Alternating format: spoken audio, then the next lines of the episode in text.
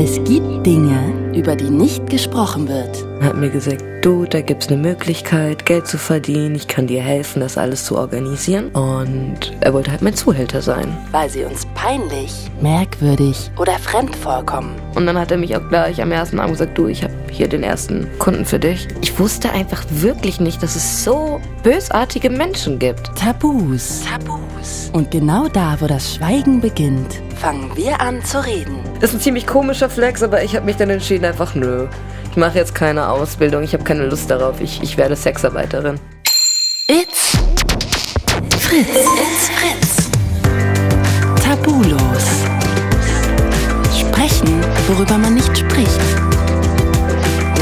Claudia Kamit. Herzlich willkommen zum Staffelfinale. Wahnsinn, wie schnell es immer soweit ist. Ich möchte an der Stelle mich mal wirklich ganz doll bei allen bedanken. Ganz viel Liebe geht raus an alle, die mir immer so zauberhaft süße Nachrichten schicken. Es freut mich so sehr, dass ihr den Podcast gerne hört. Und vor allem finde ich es immer total schön, wenn mir Leute auch schreiben, dass sie jetzt nochmal ganz anders auf ein Thema, auf ein Tabuthema blicken. Also wirklich, das macht mich so glücklich. Und deshalb liegt mir dieser Podcast auch so sehr am Herzen. Von daher echt, Danke an alle, die mich supporten und den Podcast weiterempfehlen. Heute gibt's noch mal ein doch eher sehr hartes Thema. Ich rede mit Ava über Zwangsprostitution, denn genau das hat sie erlebt. Sie wurde zwangsprostituiert. Und zwar hat sie einen Typen übers Internet kennengelernt, der sie da reingezogen hat. Zum Glück hat sie es aber geschafft, da wieder rauszukommen, frei zu kommen. Das, wie ich finde, auch Besondere an Ava ist, dass sie sich entschlossen hat, inzwischen als selbstbestimmte Sexarbeiterin zu arbeiten. Ich werde natürlich genau darüber gleich mal mit ihr quatschen. Wieso hat sie sich dazu entschlossen? Wie ist sie überhaupt erstmal in diese Zwangsprostitution gerutscht? Wie ist sie da wieder rausgekommen? Und wie hat sie es auch geschafft, dieses Trauma zu bewältigen? Ich habe tausend Fragen und ich freue mich so sehr, weil ich aber alle davon stellen kann, weil das wirklich eine sehr coole Lady ist, das weiß ich jetzt schon. Also lasst uns sie treffen. Hallo Ava, ich freue mich sehr, dich kennenzulernen. Hi. Ja, Dito, ich freue mich sehr. Du, ich glaube, um deine Geschichte als Ganzes nachzeichnen zu können, hilft es bei dir so ein bisschen in der Kindheit anzufangen. Magst du mal erklären, wie du deine Kindheit und Jugend in Erinnerung hast? Wie war das? Oh. oh Gott, tiefer Seufzer. Ja, meine Kindheit war jetzt nicht das, wie hoffentlich die meisten eine Kindheit erlebt haben. Mhm. Ich bin leider in einer ziemlich, in einem ziemlich schwierigen Umfeld groß geworden. Ähm, sehr religiös, aber zu extremistisch in der Ausübung und es war, ja, also Gewalt und Unterdrückung war durchaus ein Thema, ob physische oder emotionale.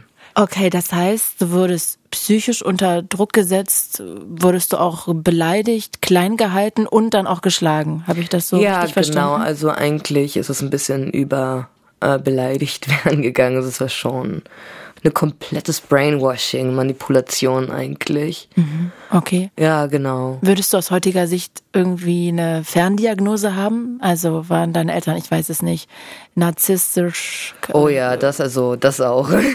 mhm. ähm, das Ding war aber auch heutzutage, wo ich jetzt eine erwachsene Person bin und ähm, selber auch mit mir im Reim bin, konnte ich auch viel reflektieren, aber auch verstehen, dass im Endeffekt beispielsweise gerade bei meiner Mutter ähm, ganz, ganz viel Trauma ist, welches sie nie wirklich verarbeiten konnte mhm. und dadurch halt auch projiziert hat. Ne? Sprich, ähm, sie ist halt in Afghanistan groß geworden. Mhm. Und dementsprechend ähm, hat sie einfach nicht die Möglichkeiten gehabt, die ich heute habe oder hatte, und steckt da einfach fest, ne? So ein bisschen in dem, was sie alles erlebt hat und was nicht. Das heißt, auch als sie in Deutschland gelebt hat, hat sie sich keine therapeutische Hilfe beispielsweise nein, geholt? Nein, es war mehr so ein Wiederholen von Mustern. Mhm. Genau. Bist du in Deutschland aufgewachsen? Ja, ich bin auch hier geboren. Ah ja, okay. Okay, das heißt, die hat ihre Traumata auf dich abgewälzt quasi. Genau. Und inwiefern können wir uns das vorstellen? Also klar, was du zu Hause erlebt hast, schon verständlich, aber hattest du irgendwie Freunde, bei denen du unterkommen konntest? Hattest du irgendwie Großeltern, die dir geholfen haben? Hattest du Vertrauenslehrer? Gab es da irgendwelche anderen Figuren, zu denen du dich flüchten konntest? Nein, also gar nicht. Ich hatte weder Familie noch hatte ich wirklich Freunde und das wurde auch so gehandhabt, dass ich isoliert worden bin, theoretisch. Mhm. So was ähm, soziales Umfeld und alles Mögliche geht angeht. Mhm. Mein Ausweg war damals tatsächlich durch eine psychiatrische Klinik. So bin ich dort irgendwie rausgekommen, weil die dann irgendwann gesagt haben, okay, wir kommen gar nicht mehr klar damit, das Kind zu handeln. Deine Eltern? Ja, genau. Mhm. Und dann bin ich in eine Art Heim gekommen. Was hat jetzt eine psychiatrische Klinik mit einem Heim zu tun? Ist das so ein ähm, Verbund gewesen? Ja, nee, also das war so ein Heim, das sich dann doch schon spezialisiert hat, so ein bisschen auf ah. schwer erziehbare Kinder. Dabei ah. war ich nicht schwer erziehbar eigentlich, sondern einfach nur, ja, verhaltensauffällig wegen Trauma. Mhm. Klar, nachvollziehbar. Ja. Das heißt, was hast du denn gemacht, dass deine Eltern dachten, du hättest irgendwie da um, Probleme? Also es war schon Richtung Selbstverletzung viel ah, okay, und ähm, Verhaltensauffälligkeiten.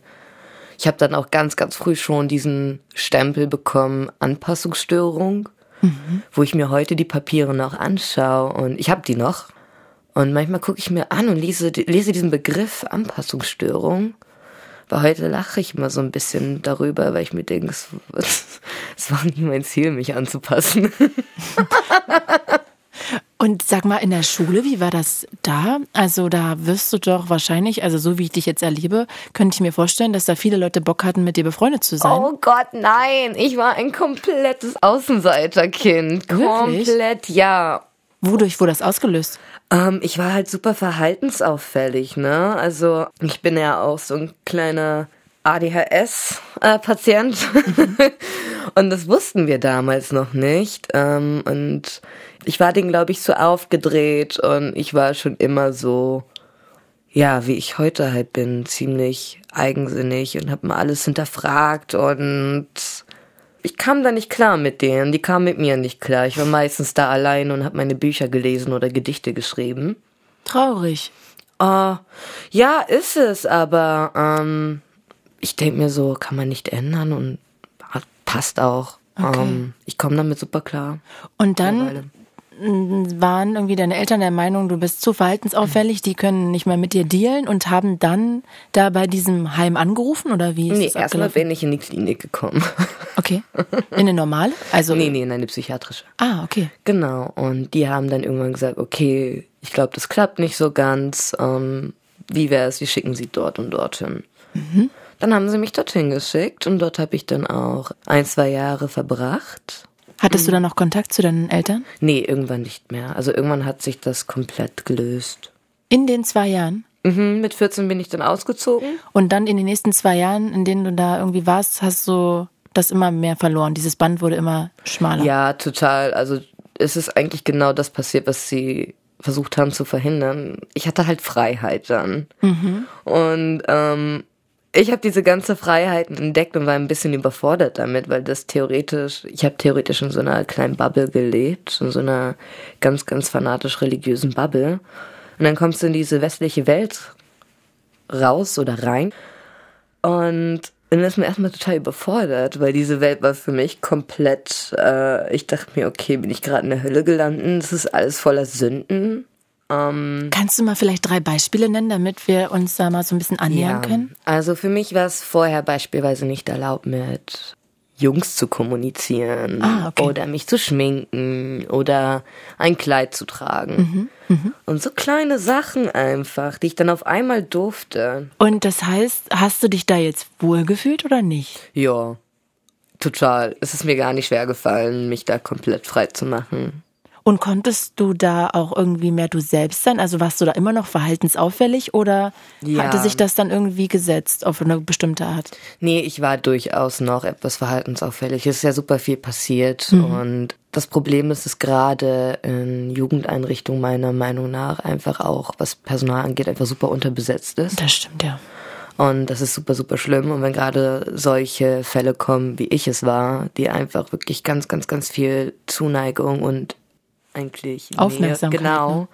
weil ich nie welche wirklich hatte, dann sucht, versucht man halt die Aufmerksamkeit anders zu kriegen. Und ich pflege immer zu sagen, ich glaube, ich war der Albtraum jedes Elternteils in meiner Pubertät. So komplett mit nachts rausschleichen und dann im Unterricht einschlafen und rauchen und hast du nicht gesehen. Okay. Hauptsache missbauen. Ah ja, okay. Also da warst du schon sehr rebellisch. Ja. Und hattest du denn auch psychiatrische Betreuung dort? Ja. Hat dir das was gebracht? Nein. Warum nicht?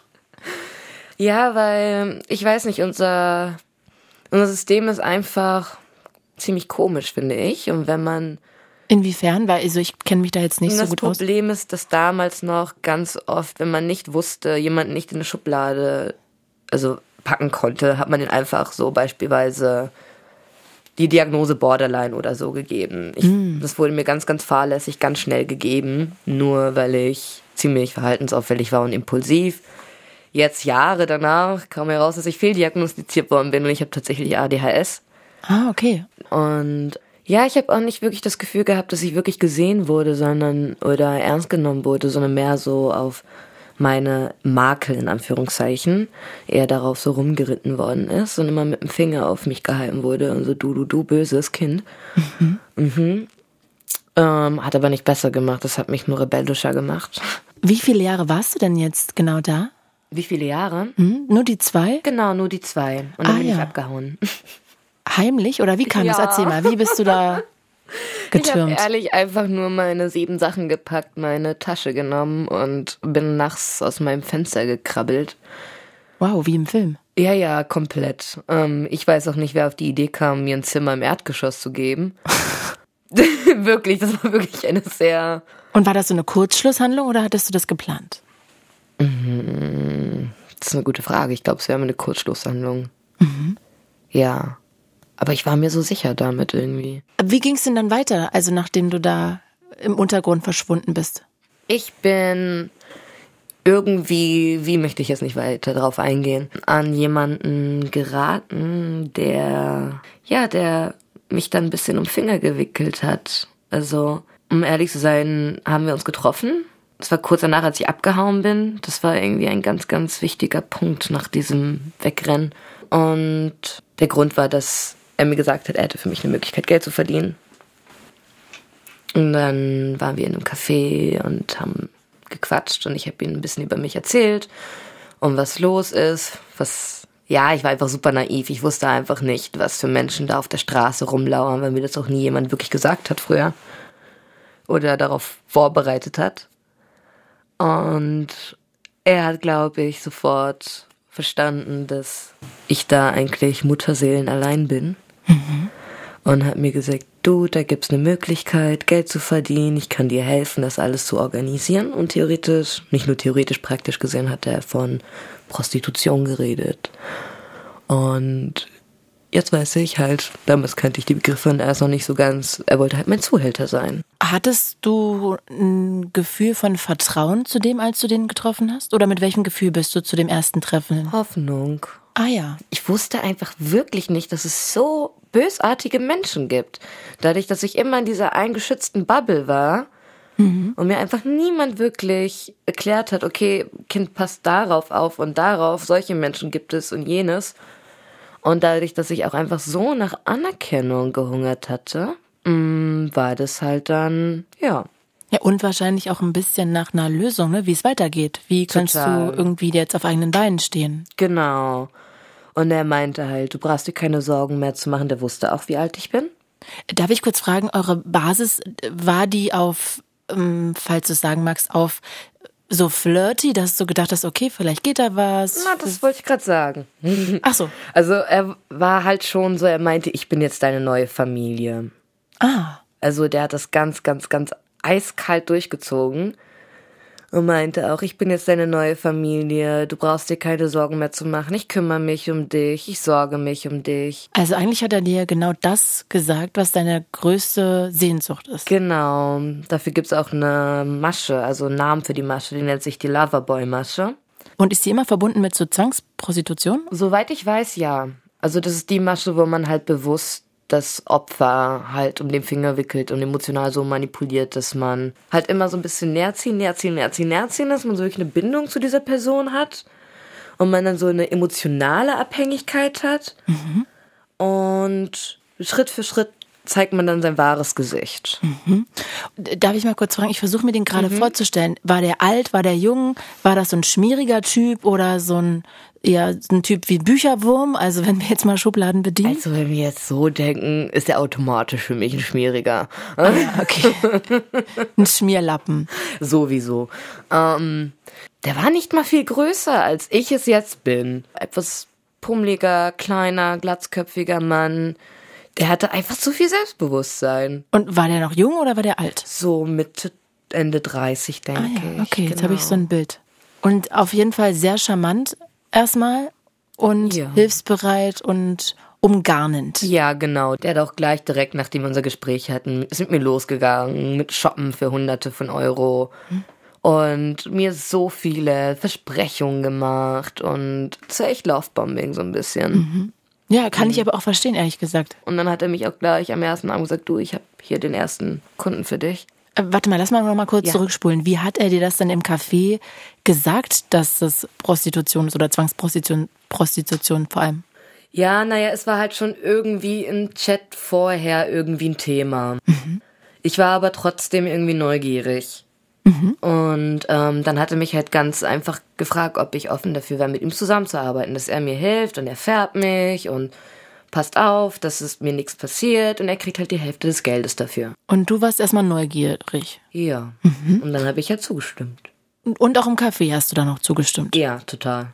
Und da ging es aber nicht darum, dass du mit ihm irgendwas hast, also von wegen, ey, wir könnten ja auch vielleicht zusammenkommen, wir könnten ja mal knutschen oder so. Da nee. gab es gar keine romantische Situation zwischen euch beiden. Nee, nicht wirklich. Das war irgendwann aber so am Abend, wo ich dann meinen Termin hatte, ähm, dass er mir dann vorher gesagt hatte, jetzt würde ich aber wollen, dass du auch mit mir schläfst, mhm. damit ich sehe, was das, der Service halt auch ist.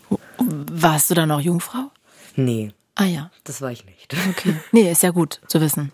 Und das heißt, du hast dann erst mit ihm oder erst mit diesem. Genau, erst mit ihm und dann den ersten Kunden. Ah sozusagen. ja. Genau. Und wo ist das so abgelaufen? War das in einem Hotel oder? Genau, das war, darum hat er sich alles gekümmert.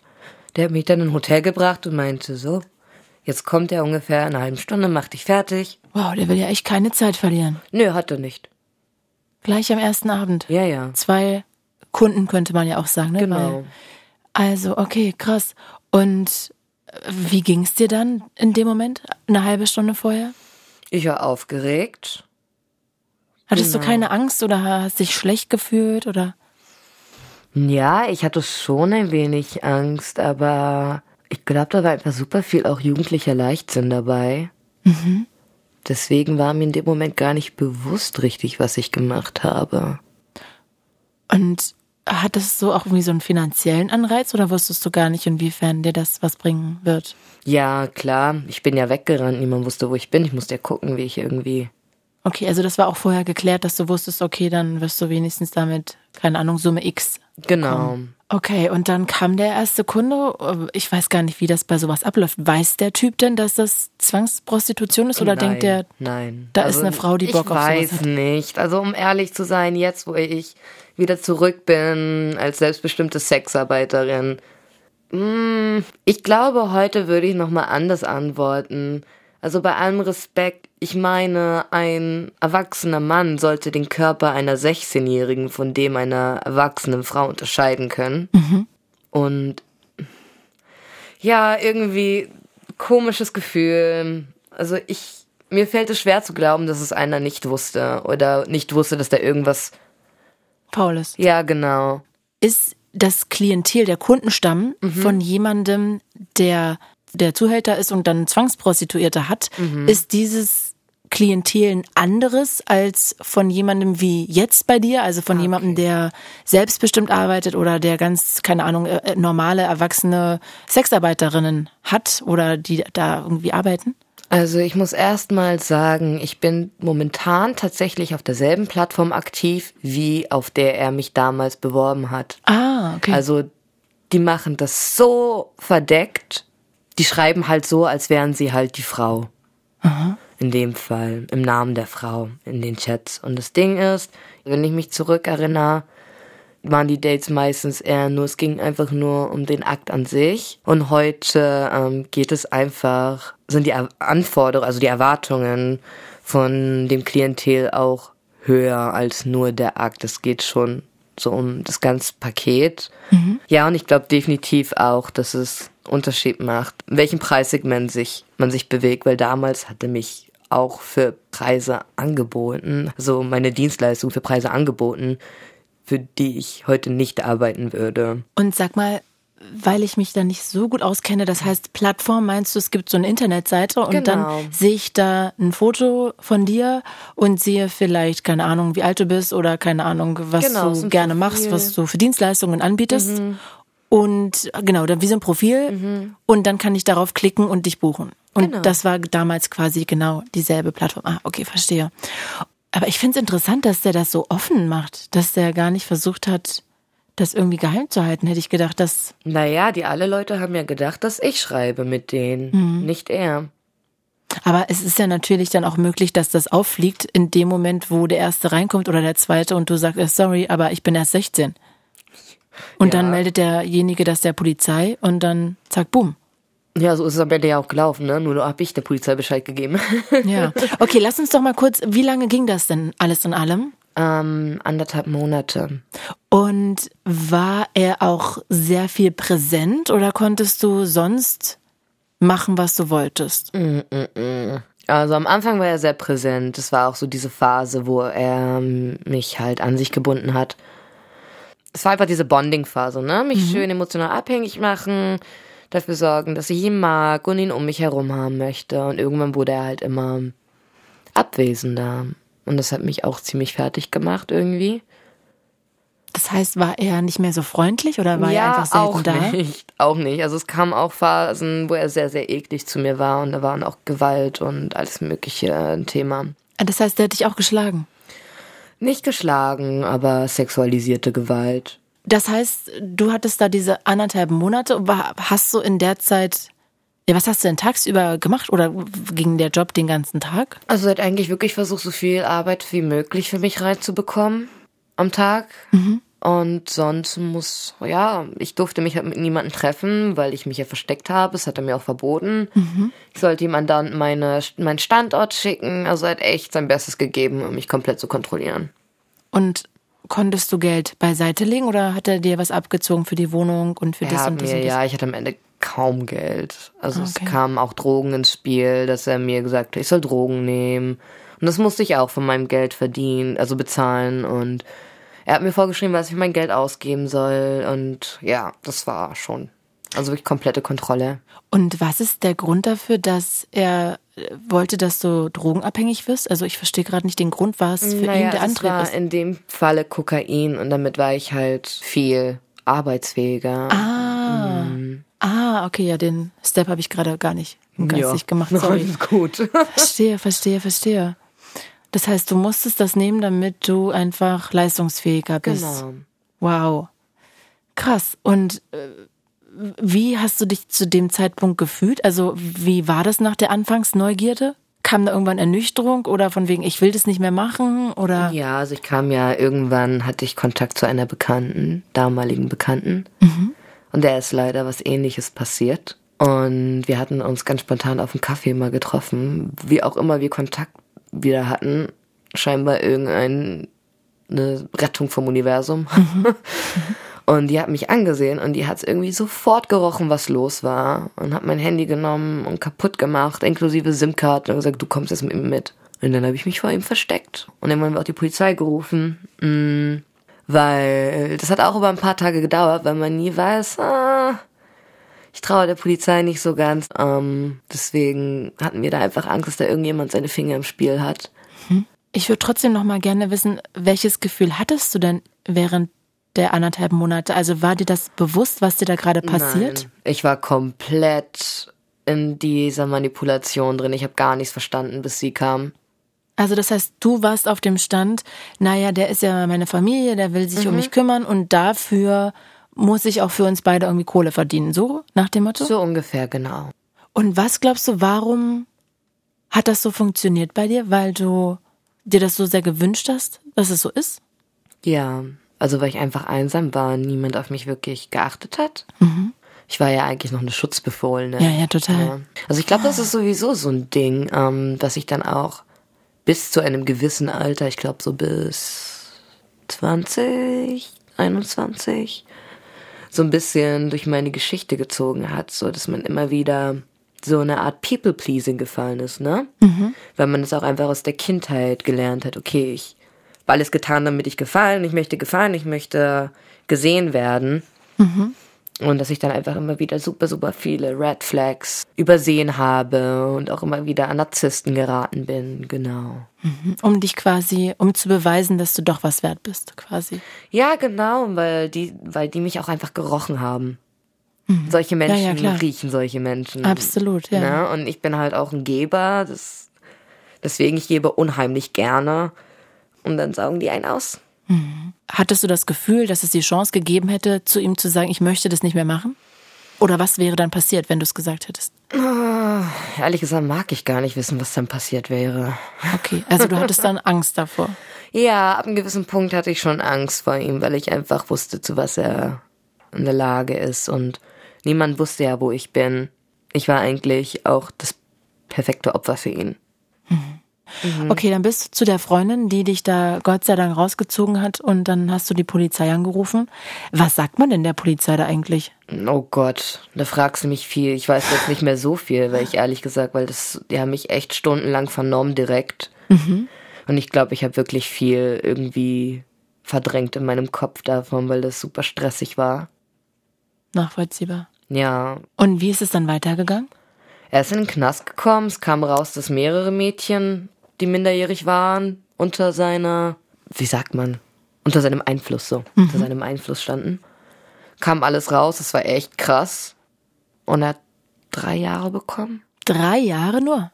Ja. Ist ja crazy. Ich weiß nicht mehr, wie es dazu kam, aber der hatte irgendwie nur drei Jahre bekommen. Ja, das ist unsere Gesellschaft, ne? Wenn man bei Steuerhinterziehung mehr bekommt, als wenn man ja, Kinder drei, vier zwangsprostituiert. Kinder zwangsprostituiert, ja. Krass, okay. Puh, Ja. finde ich gerade echt schlimm. Ähm, ja, ich weiß, bin gerade so ein bisschen platt davon. Das heißt, ähm, hast du den jemals nochmal gesehen? Nee, Gott sei Dank. Ja, Gott sei Dank. Ja, es ist auch, ich weiß nicht, es ist auch gar keine Angst mehr da. Okay, hätte ich jetzt Also- gar nicht gedacht. Nee, es ist also, es ist gar keine Angst mehr da, weil ich bin jetzt einfach geheilt. Ich komme damit klar. Wie viele Jahre ist es her? Oh, da will ich ja mein Alter verraten. Ach so, aber schon ein paar Jahre. Ja, ja, es ist lang her. Drei Jahre ist es jetzt her, du bist jetzt 19. ja, genau. Ich bin für immer 19. Äh, Du sag mal, aber wie ist es denn aber danach weitergegangen? Weil ich kann mir vorstellen, dann wurdest du wieder enttäuscht, hattest dann auch noch eine Drogenabhängigkeit an den Hacken. ja. Wie, also wa- was hast du dann gemacht? Danach Mhm. Mich irgendwie rausgekämpft und bin echt immer wieder erstmal auf die Nase gefallen, weil ich erstmal finden musste, okay, wer bin ich? Mhm. Wer bin ich? Was will ich? Was, was zur Hölle ist das überhaupt hier alles? Mhm. Ähm, das war echt eine wilde Phase. Bist du nochmal zu deinen Eltern zurück? nee, seitdem bin ich nie wieder zurück. Also ich bin wirklich, seitdem ich 14 bin, nie wieder zurück. Und, und bist du in der Entzugsklinik? Ich habe es alleine rausgeschafft. Wow. Ja, mit den Drogen. Krass. Und ja, das kann ich, also das ist eine Sache, was ich wirklich für mir behaupten kann. Ich bin verdammt tough und zäh. also mich haut nicht so einfach um. Ich bin dann aber tatsächlich freiwillig nochmal drei Monate in die Klinik gegangen. Äh, darf Genau. ich fragen, was für eine Klinik auch für? Genau, auch psychiatrisch. Ah, psychiatrisch, genau, okay. also Mhm. eine psychiatrische Finde ich Klinik. super. Ja, das war auch eine super Entscheidung. Das hat mir, also die Psychologen waren jetzt nicht so gut, aber ich hatte großartige Therapeuten, also die die Therapiekurse machen, weil die Psychologen machen ja nur die Gespräche. Ah. Ich hatte großartige Therapeuten, großartige Schwestern und Pfleger, also deswegen, das hat mir sehr, sehr viel gegeben und auch einfach mal drei Monate in so einem komplett geschützten Kontext ja. zu sein. Und bist, es ist wirklich komplett, du bist dann eigentlich raus aus dem normalen Leben. Du hast halt deinen Therapieplan, dann hast du Pause und dann ist auch schon Abend. Ja. Und ich habe da einfach super, super viele Tools mitbekommen in die Hand, mit denen ich gelernt habe, ja, mich zu regulieren. Auch so durch die Spiritualität. Ich habe meine, mein, es ist aber nicht so krass astrologisch und alles und bitte auch nicht gleich diese Connection mit Corona-Leugner im Kopf haben.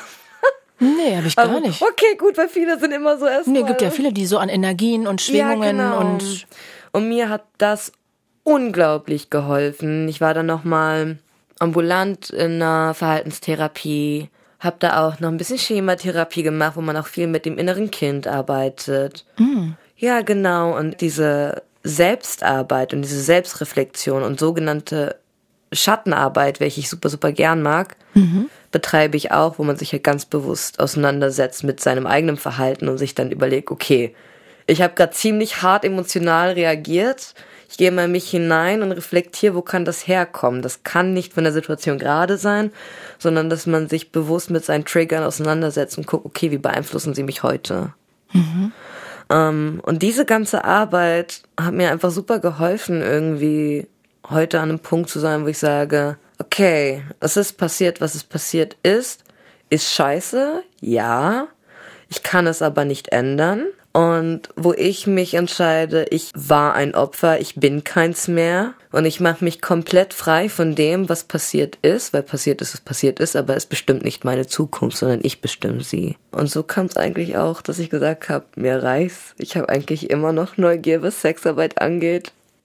Ich gehe zurück. Das finde ich so interessant. Aber bevor wir darauf kommen, Ja. erzähl doch mal ganz kurz, wie war denn die Zeit danach? Also, ähm, weil ich finde jetzt, äh, sonst spielen wir jedem Mhm. direkt in die Hand, der sagt, naja, du hattest ja nichts anderes und dann musstest du halt wieder zurückgehen und das würde ich gerade gerne vermeiden. Mhm. Wie war denn die, die Zeit danach? Hättest du auch einfach eine Bürokauffrau-Lehre machen ja, können? ich habe meinen Oder einen- Schulabschluss alles nachgeholt, habe Therapie gemacht. Ich habe mittlerweile meine eigene selbstgewählte Familie, habe ein super stabiles Umfeld, ein normales Leben, mehr oder weniger. Bin super ausgeglichen und auch als ich meinen Schulabschluss gemacht habe, ich habe einen super Abschluss gehabt, ein super, also auch von Noten her. Und dann saß ich dort und es gab Möglichkeiten für mich. Und ich habe so viel Unterstützung von Freunden aus unterschiedlichen Branchen, die mich in unterschiedliche Branchen untergebracht hätten, weil ich auch nicht auf den Kopf gefallen bin. Das kann ich durchaus sagen. Ja, das ich, ähm, hättest du gar nicht dazu sagen müssen, finde ich. Nach dem halbe Stunde Interview, das wir führen, ist es auch total offensichtlich, dass du, äh, ja. ich meine, ich hätte auch studieren können, wenn und aber. Und manche Leute haben mich echt versucht dazu zu bekommen, weil die einfach so viel Potenzial in mir sehen. Aber ich glaube, das ist ein ziemlich komischer, Sch- also so, man sagt ja auch so ein Flex, ne, wenn man so ein, eine coole Sache macht oder so. Das ist ein ziemlich komischer Flex, aber ich habe mich dann entschieden, einfach nö. Ich mache jetzt keine Ausbildung, ich habe keine Lust darauf, ich, ich werde Sexarbeiterin. Ich finde das so interessant. Also ich habe gerade kurz noch mal hier eine Kollegin, die hat mich gefragt, ach, worum geht's denn? Weil ich gerade gesagt habe, ich gehe jetzt in die Aufzeichnung. Und dann meinte ich so, ja, ähm, äh, Zwangsprostitution. Und dann hat sie sich selber entschieden, ähm, Sexarbeiterin zu sein. Und dann war das so, oh nein. Und dann so, hä, wirklich crazy. ähm, also das ist ja schon erstmal, dass alle irgendwie erstmal denken, what the fuck? Ja, ich dachte mir auch, what the fuck, ehrlich gesagt. Ich habe erstmal so lange mich selber an der Stelle echt nur große, große, große, große liebe Grüße an meine besten Freunde. Ich glaube, die haben echt zwischendurch, äh, ich bin durchgedreht. Ich dachte mir so, eigentlich sollte ich nicht so reagieren, oder? So, eigentlich, eigentlich sollte ich traumatisiert sein und mich komplett davon fernhalten. Und die so, Hase, also die haben mich so unterstützt in diesem Weg, wo die gesagt haben, es gibt kein richtiges Geheiltsein oder nicht. Jeder ist so individuell in seinem Heilungsweg und in seinen Bedürfnissen. Und das habe ich auch entdeckt. Und mir ist einfach auch bewusst geworden durch die ganze Heilung und alles drum und dran, dass ich einfach ein ziemlich konfrontativer Mensch bin. Wie ich schon gesagt habe, ich bin halt ziemlich tough und zäh. Mhm. Und ich konfrontiere mich gern mit den Sachen. Und ich habe einfach keine Schwierigkeiten damit gefühlt, auch wenn ich Angst hatte. Aber mehr Angst vor der Reaktion der Leute, weil die sich denken, hä, what the fuck, ja. Aber für mich ist es ehrlich gesagt super heilend, diesen Beruf jetzt zu machen, selbstbestimmt und ich habe jetzt Spaß daran, weil ich kriege, ich gebe nicht nur viel, was ich unglaublich gern tue, aber ich kriege auch unglaublich viel zurück und was denn? Was kriege ich von meinen Freier hm, oder Kundenklienten, wie man sie nennt? Ich finde es eigentlich gut, wenn ich sie Freier nenne. Ich möchte diesen Namen reclaim. Ja, warum? warum? Mhm. Weil das mit so viel Scham verbunden ist. So auch dieses Wort Hure oder. Ach, Scham. Ich habe ja. kurz an Charme, also Nein. an C-H-A-R. Nee, nee, Charme. Scham. Ja. Schamgefühl. Mhm. Und ich denke so, warum denn? Mhm. So, ich finde das Wort schön. Ich nenne mich selber ja auch gerne Hure. Ich finde das so ein stolzes Wort. Ja, bist du nicht unrecht. um, ähm, sie geben mir unglaublich viel Dankbarkeit und es ist super viel Vertrauen und Verletzlichkeit, egal ob ich jetzt als Domina oder Escort Call Girl unterwegs bin. So viel Wärme, so viel. Aber ja. ist das echt? Ja, ich finde schon. Was macht etwas unecht? Naja, ich würde mir denken, wenn ich, also allein an, an, an der Stelle von dir, wenn ich mich jetzt mhm. in dich hineinversetzen würde, würde ich denken, dass wenn mich jemand bucht dafür, dass ich vielleicht jetzt mit ihm ausgehe und dann am Ende im Hotelzimmer verschwinde, dass ich natürlich erstmal in einer bestimmten Rolle bin und dass das alleine von mir aus schon gar nicht echt ist. Hm. Also ich kann nur für mich sprechen. Mhm. Für mich ist es immer echt. Natürlich habe ich auch manchmal keine Lust auf die Arbeit zu gehen, also wie bei jedem normalen Klar. Job auch. Aber meistens, wenn ich dort bin, ich bin halt ein unglaublich empathischer Mensch und hochsensibel. Und ich merke das, wenn jemand sich auf mich freut. Und das schwappt ganz, ganz doll auf mir über. Mm. Ja, und ich weiß nicht, ich finde es einfach ein schönes Gefühl, dass es Menschen gibt, die einfach, ja, Geld bezahlen dafür, sich mit mir zu treffen. Mhm. Mhm. und irgendwie, es wird für mich automatisch echt, weil sobald ich diese Wärme mitbekomme, also ich kann Gott sei Dank sagen, dass bis auf ein doofes Date, was ich aber auch sehr schnell abgebrochen habe, ich, seitdem ich selbstbestimmte Sexarbeit mache, wirklich gute Erfahrungen habe.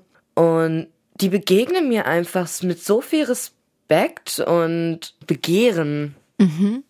Also es. Aber liegt es auch dann daran, dass du einfach Escort machst, also dass du auch einfach mehr Geld nimmst? Dass man sich das auch leisten können muss und dass das dann vielleicht auch nee. eine bestimmte Art von Mann ich, ist? Würde ich nicht Nein. sagen. Mhm. Okay. Weil ich habe nicht das bestimmte Klientel. Die sind so unterschiedlich, ob es vom Alter ist, vom Beruf, vom Stand, ob die Single oder nicht Single sind. Das mhm. ist alles so unterschiedlich, dass man das daran nicht ab, davon nicht okay. abhängig machen kann. Definitiv nicht. Mhm. Also das heißt, du empfindest es als Kompliment, wenn Menschen da zu dir kommen und erstmal dafür bezahlen, dass sie mit dir Zeit verbringen dürfen und dir auch eine Art von Respekt und auch Begehren entgegenbringen. Ja, genau. Das ist so das Schöne für dich daran. Also ich finde Menschen energetisch super anziehend und mhm. auch wie jemand reagiert, wie jemand sich artikuliert. Sprich, ich habe auch einfach keinen festen optischen Typ.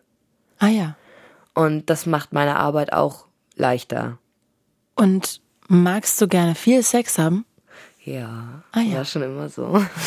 okay.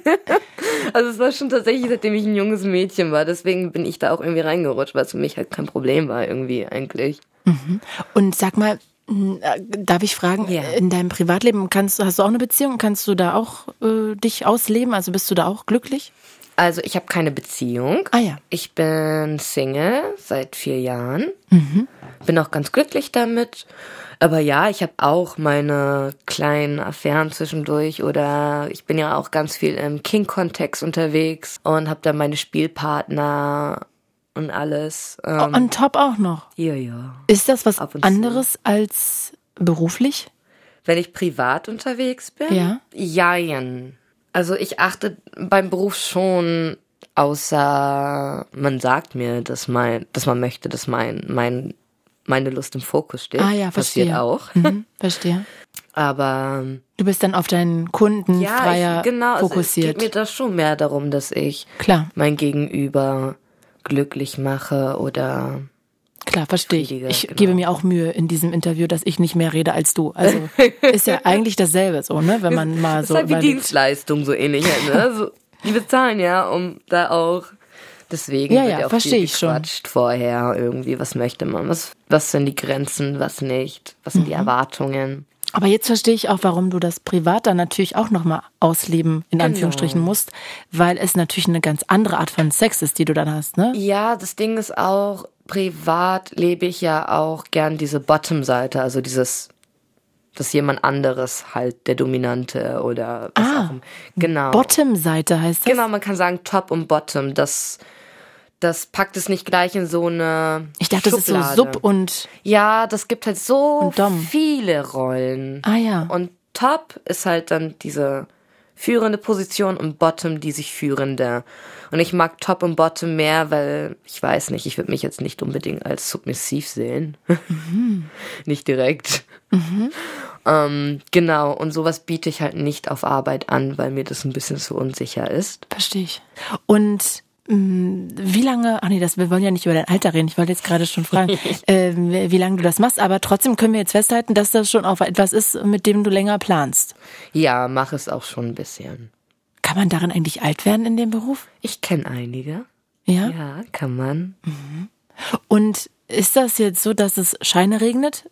Och, ich denke, also was eine Realisation für mich war, ich glaube, dass diese Arbeit eine Saisonarbeit ist. Aha.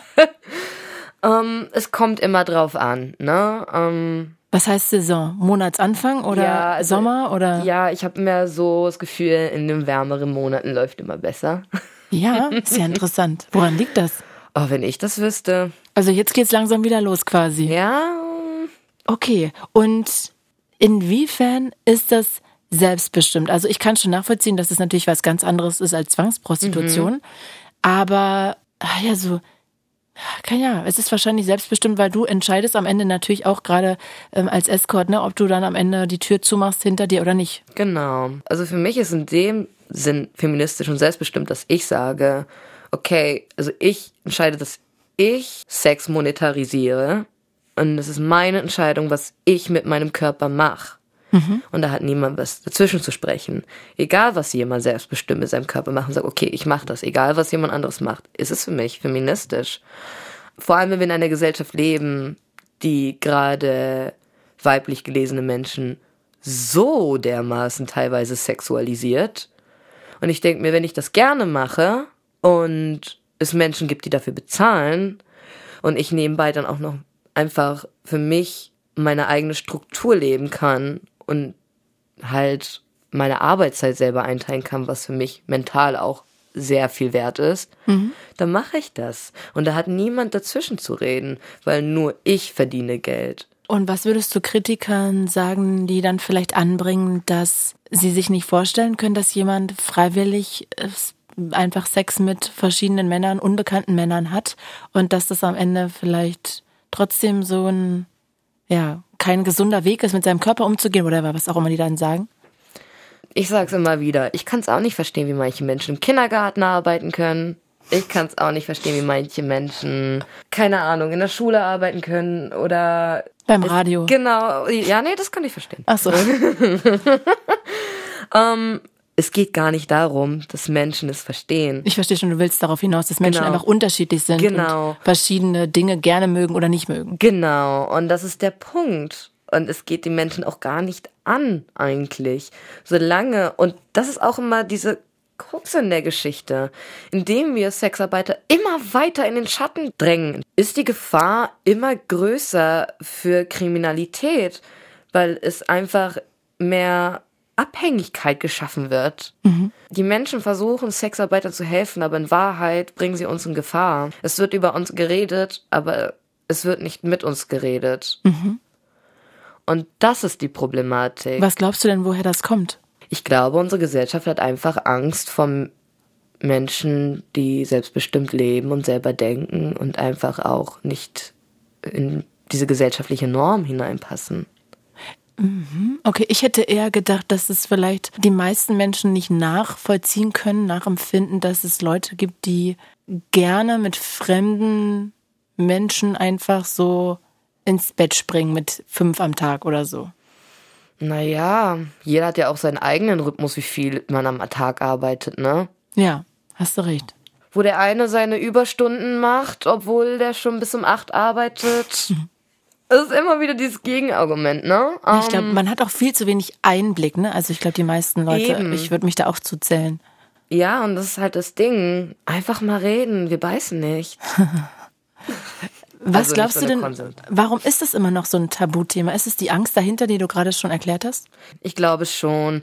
Ich glaube, es hat auch viel mit Scham zu tun. Ich finde, unsere Gesellschaft, das wird mir auch durch meine Arbeit jetzt immer und immer mehr bewusst. Wir sind, also unsere Gesellschaft ist so mit Scham bedeckt, gerade was so mit Sexualität angeht oder dem eigenen Körper oder ja, auch einfach zu experimentieren, einfach mehr zu experimentieren und neugierig zu sein. Das ist ganz vielen irgendwie abhanden gekommen, habe ich leider das Gefühl.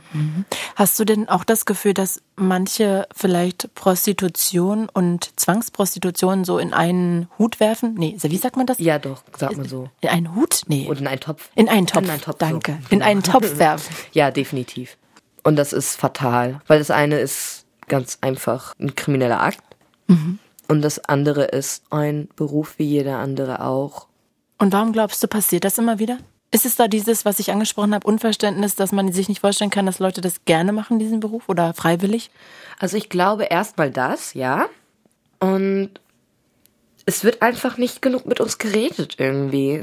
Okay. Und ich glaube, es wird einfach super viel durch diese ganze Filmindustrie, wie Sexarbeiter immer wieder dargestellt werden. Es ist immer direkt gleich in ein Muster, immer und immer wieder. Wie findest du eigentlich Julia Roberts dargestellt in Pretty Woman? It's a classic. Die wird ja auch vom Freier gerettet, ne? Eigentlich auch genau das, was du nicht willst. Ja, ich denke mir immer so, wir müssen nicht gerettet werden. Wir müssen unterstützt werden, wir müssen gehört werden und gesehen und hört auf, unsere Preise runterdrücken zu wollen. Wer macht das? Die Typen dann in Ja, der das Verhandlung? passiert, ja, ja. Ja, ja. War das nicht auch bei Pretty Woman so, dass sie sich dann auf einen Preis geeinigt haben, so ein bisschen diskutiert haben? Daran kann ich mich nicht mehr erinnern. Ich bin mir nicht sicher, aber ich glaube schon. Und das ist auch in Realität so. Und ich denke mir so, boah.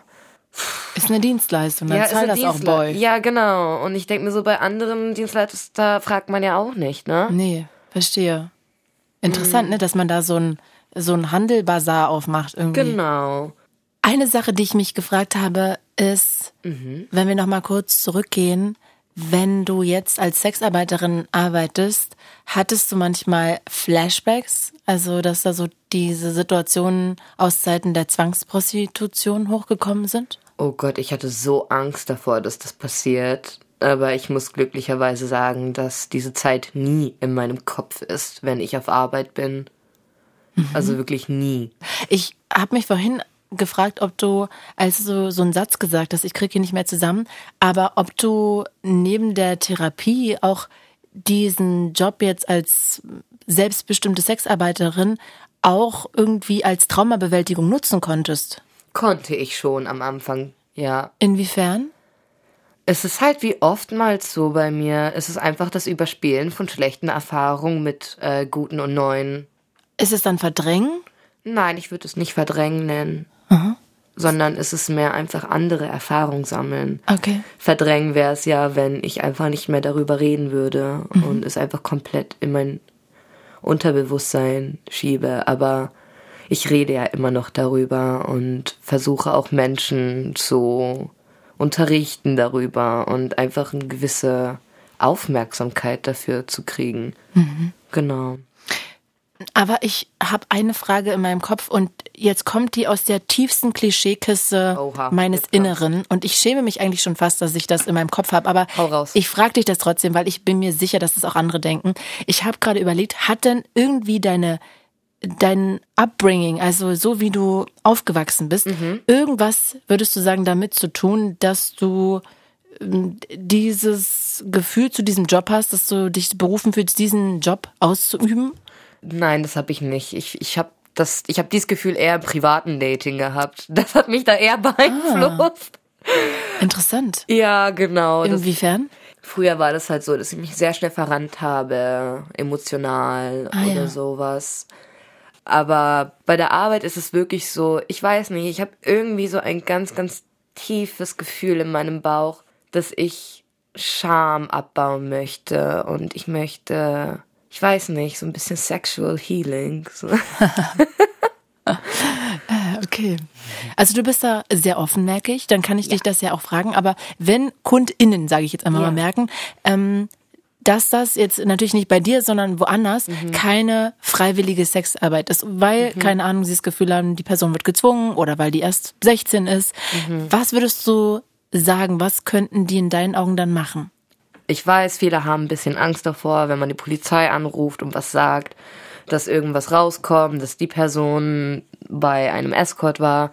Aber ich bitte aus tiefstem Herzen, ruft bei der Polizei an, gebt alle Daten, was ihr von dem Profil habt, von der Person, Nummern, whatever, durch bei der Polizei. Ihr könnt das auch anonym machen.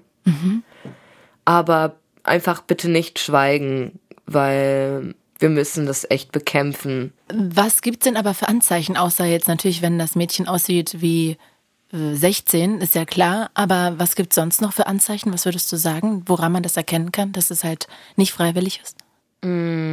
Ehrlich gesagt, ich kann darauf leider keine gute Antwort geben, weil ich einfach von damals, von meinem Verhalten sehr viel einfach verdrängt habe. Ah, ja. Also was heißt verdrängt, sondern nicht so viel weiß, weil manchmal bei Trauma verliert man Klar. so ein paar Sachen. Und an solche Details kann ich mich nicht mehr so gut erinnern. Es ist auch interessant, je länger ich darüber nachdenke, wie du die Zeit so beschreibst, desto verschwommener, nebulöser kommt es mir vor, weil ich das Gefühl habe, du hast da ganz viel Hoffnung gehabt und ganz viel Wünsche und wolltest eigentlich auch ausblenden, alle Red Flags. Und auch wenn das natürlich total traumatisierend logischerweise für dich war, erzählst du gar nicht so darüber, dass es traumatisierend war, sondern eher, als ob es eine Art von Neugierde und so sich da reinbegeben und mal gucken und Hoffnung, aber wahrscheinlich ist das auch alles so ein Gefühl von, dass man das wegschieben muss, ne, so ein von Trauma und Verdrängung und das einfach von sich weg. Ja, Drücken. also es ist da einfach keine Emotionalität mehr richtig bei. bei Ah ja, das ist eine gute. Beschreibung dafür, ja. Mhm. Genau, weil ähm, es macht halt nichts mehr mit mir. Mhm. Also egal wie tief ich jetzt da reingehen würde. So emotional entkoppelt. Ja, es, es triggert mich nicht. Mhm. Und ist auch gut so. Toll. Ja. Welchen Rat gibst du denn Menschen, die sich vielleicht gerade in dieser Situation oder auch einer ähnlichen Situation befinden? Polizei? Ja, also es gibt unterschiedliche ähm, Träger, die euch helfen können. Wendet euch vielleicht an die erstmal. Es gibt beispielsweise Invia. Es wird geschrieben I-N-V-I-A. Die befassen sich auch mit gerade solchen Fällen unter anderem. Und die können euch helfen, wenn ihr euch nicht direkt bei der Polizei melden wollt. Die nächsten Schritte. Aber jede einzelne Person, die das hört und vielleicht in derselben Lage ist, wie ich damals war, es gibt einen Weg raus. Du musst das nicht tun und ich glaube an dich und es gibt ein Ziel und du kannst heilen und das hast du nicht verdient. Ja, hol dir Hilfe. Hast du auch noch einen Rat an uns als Gesellschaft? Oh, es gibt so vieles. ja, ich würde mir einfach wünschen, dass man ähm, sich selber einfach ein bisschen mehr auseinandersetzt mit dem Thema und den Unterschied lernt und einfach akzeptiert, dass Sexarbeit Sexarbeit ist und Zwangsprostitution Zwangsprostitution. Wir sind einfach Menschen, die genau wie andere ihr Geld machen wollen mit einer Arbeit, die wir gerne tun. Und wir tun damit niemanden weh. Jetzt heißt dieser Podcast ja hier tabulos und auf dem Weg hierher bin ich so deine Geschichte nochmal irgendwie auch durchgegangen, so in mir und habe gedacht, das ist ja eigentlich wie ein Film, was du alles erlebt hast und auch wo du jetzt irgendwie bist. Mm. Und es ist ja gespickt von Tabuthemen. Was ist eigentlich deiner Meinung nach das größte Tabuthema, das du in deinem Leben mal so äh, gestreift hast? Ich glaube ehrlich gesagt wirklich, dass ich jetzt trotz meiner Geschichte einfach diese Arbeit wieder mache. Weil das für viele so skandalös ist, Aber mhm. irgendwie ist es so viel, es ist schwierig zu. du bist ein wandelndes Tabuthema, aber. Oh, das ist ein Kompliment für mich. ja. ja, das, äh, so habe ich das noch gar nicht betrachtet. Ja, und ist ja auch eigentlich äh, traurig für unsere Gesellschaft, dass dass es möglich ist, so viele Tabuthemen da irgendwie noch zu haben. Das zeigt ja, ja, ja. In, in, welchem State of Mind unsere Gesellschaft ist. Weil eigentlich machst du ja jetzt nichts, also sorry, aber nichts Besonderes, ne? Also du weißt, was ich ja, meine. Total. Du lässt dich halt für Sex bezahlen. Ist nichts, was wir nicht kennen, ne? Ja. ähm, aber ich bedanke mich ganz, ganz, ganz doll bei dir. Das war sehr, sehr schön und auch so unkompliziert mit dir zu reden. Und danke, dass du da, ja, dich so geöffnet hast und uns hast so daran teilhaben lassen, an deinen Gedanken und an deinen Gefühlen. Ich äh, bedanke mich wirklich von Herzen bei dir. Ich danke dir für die Einladung. War ein schönes Gespräch. Fand ich auch. Danke.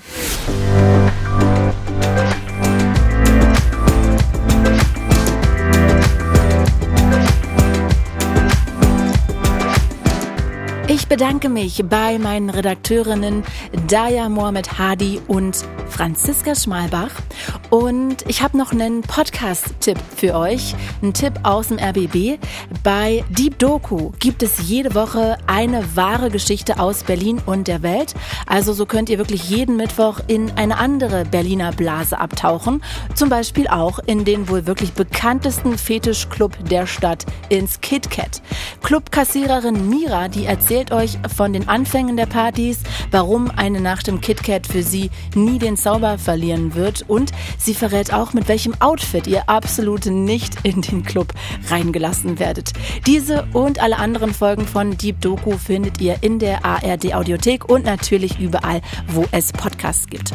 Ich bedanke mich an der Stelle natürlich fürs Zuhören, auch für ja, euren Support die ganze Staffel hinweg und wenn ihr Tabuthemen in eurem Leben habt, dann würde ich mich sehr freuen, wenn ihr mir eine Nachricht schreibt, ganz einfach bei Instagram oder per E-Mail über den RBB BB und ja, vielleicht quatschen wir dann in der nächsten Staffel bei Tabulos. Würde mich sehr freuen. Danke fürs Zuhören. Ich bin Claudia Kamit und das war Tabulos. Fritz ist eine Produktion des RBB.